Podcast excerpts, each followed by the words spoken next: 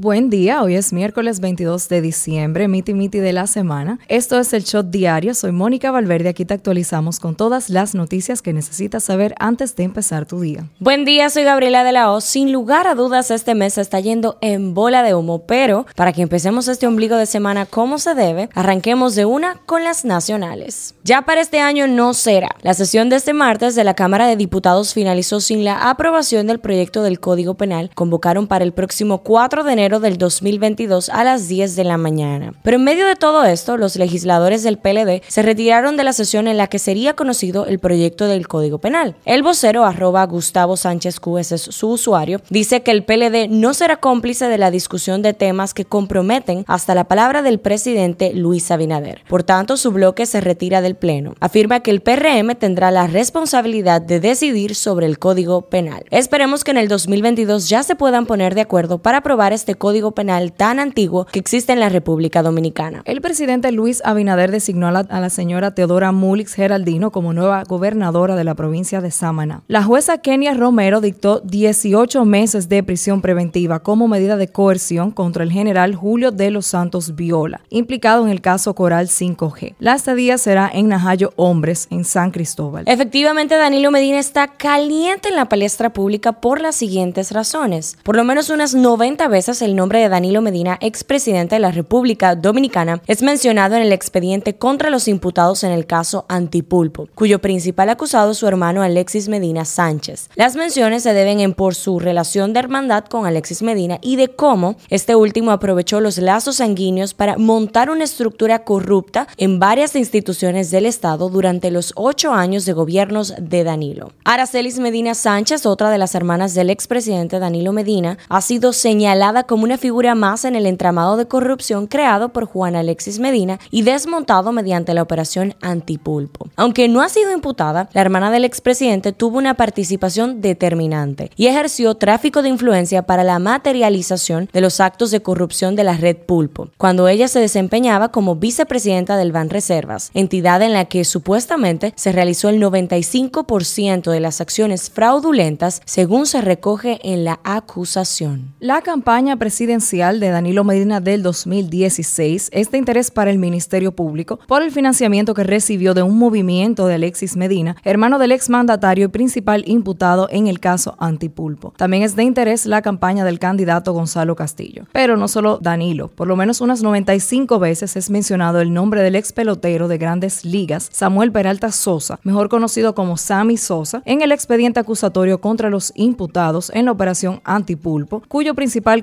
cabecilla es Alexis Medina Sánchez. El director del Departamento Aeroportuario, Víctor Pichardo, informó que en coordinación con el Gabinete de Turismo han preparado un plan de acción para el manejo en los aeropuertos internacionales del país de manera interna y que solo se permitirá acceso a dos acompañantes por pasajeros en terminales para evitar aglomeraciones por la todavía latente enfermedad COVID-19. La Comisión Nacional de Espectáculos Públicos y Radiofonía inhabilitó de sus labores en radio y televisión por un periodo de 30 días al locutor Alberto Vargas por uso del lenguaje impropio en el programa radial Ritmo de la Mañana. En la resolución se señala que Vargas en el programa radial hace imputaciones desconsideradas, de mal gusto, irrespetuosas y con insultos desafortunados, lo que está prohibido según el reglamento que rige estas acciones en los medios. El lanzador de los Tigres del Licey, César Valdés, se alzó este martes con el premio al lanzador del año y como jugador más valioso de la serie regular de la Lidón, mientras que el premio al novato del año es para Edwin Uceta de las Estrellas Orientales. Y el Round Robin arranca el próximo lunes 27 de este mes. Hoy la Lidom celebrará el draft de reingreso con jugadores nativos e importados de los dos equipos no clasificados al Round Robin del campeonato 2021-2022. Este sorteo se va a llevar a cabo a las 4 de la tarde por la plataforma de Zoom y será transmitido por el canal de YouTube de la liga. De acuerdo con el reglamento, cada uno de los cuatro equipos semifinalistas podrá seleccionar un máximo de seis jugadores, entre los cuales habrá un mínimo de tres peloteros nativos. Como cada año se dieron a conocer los ganadores de los World Travel Awards y República Dominicana aparece ahí. Consiguió posicionarse a Casa de Campo Resort and Villas con el premio World's Leading Luxury Sports and Villa Resort 2021, en donde estuvo compitiendo con hoteles de Italia, Jamaica y España. La diseñadora dominicana Genesis Ruiz se ha unido a Shein para lanzar una colección inspirada en el otoño caribeño. La propuesta forma parte de Shein X, programa de la minorista china que proporciona a los diseñadores independientes una plataforma para crear diseños atrevidos que son fieles a sí mismos sin preocuparse por la comercialidad y la competitividad de la industria de la moda. Nos vamos un ratito del patio y aterrizamos en las internacionales. Bueno, y basados en la afirmación de que la variante del COVID-19 Omicron se propaga más fácil que la Delta, la Organización Mundial de la Salud, por sus siglas OMS, ha recomendado cancelar las celebraciones festivas de Navidad y Año Nuevo para evitar los contagios. El director general de esta organización dijo que un evento cancelado es mejor que una vida cancelada. Es mejor cancelar ahora y celebrar más tarde que celebrar ahora y llorar más tarde. Ninguno de nosotros quiere estar aquí de nuevo en 12 meses. La verdad es que él tiene su punto, pero realmente está un poco difícil pedirle eso a gente que tiene dos años trancada y que la Navidad pasada nadie la celebró con sus seres queridos. Incluso aquí teníamos un toque de queda bastante estricto. Mientras que la jefa de gobierno de la Ciudad de México, Claudia Sheinbaum, aseguró que no se suspenderán los festejos por fin de año en la capital del país, a pesar de la presencia de varios casos de Omicron. No habrá suspensión de actividades y, como siempre, vamos a ser muy responsables. En caso de que veamos que aumentan los contagios, hospitalizaciones, daremos entonces todas las orientaciones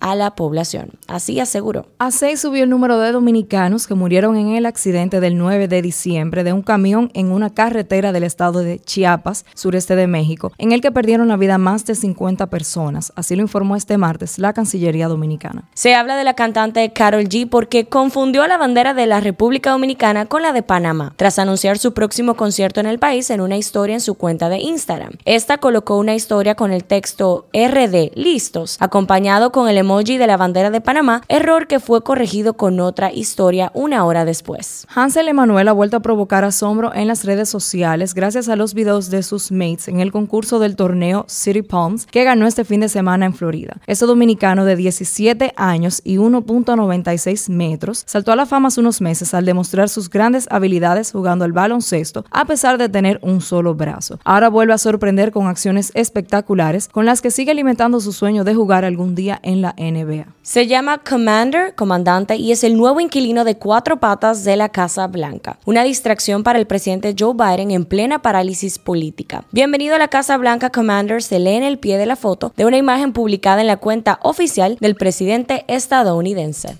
Rafael Nadal dio positivo a COVID-19 tras disputar un torneo de exhibición en Abu Dhabi, confirmó este lunes el tenista español. A través de Twitter, Nadal compartió que dio positivo en una prueba PCR que se realizó a su llegada a España. Esto fue todo por hoy. Vuelvan mañana a escucharnos para recibir sus actualizaciones. No olviden seguirnos en nuestras redes sociales arroba el para más contenido durante el día. Nos vemos cuando nos escuchemos.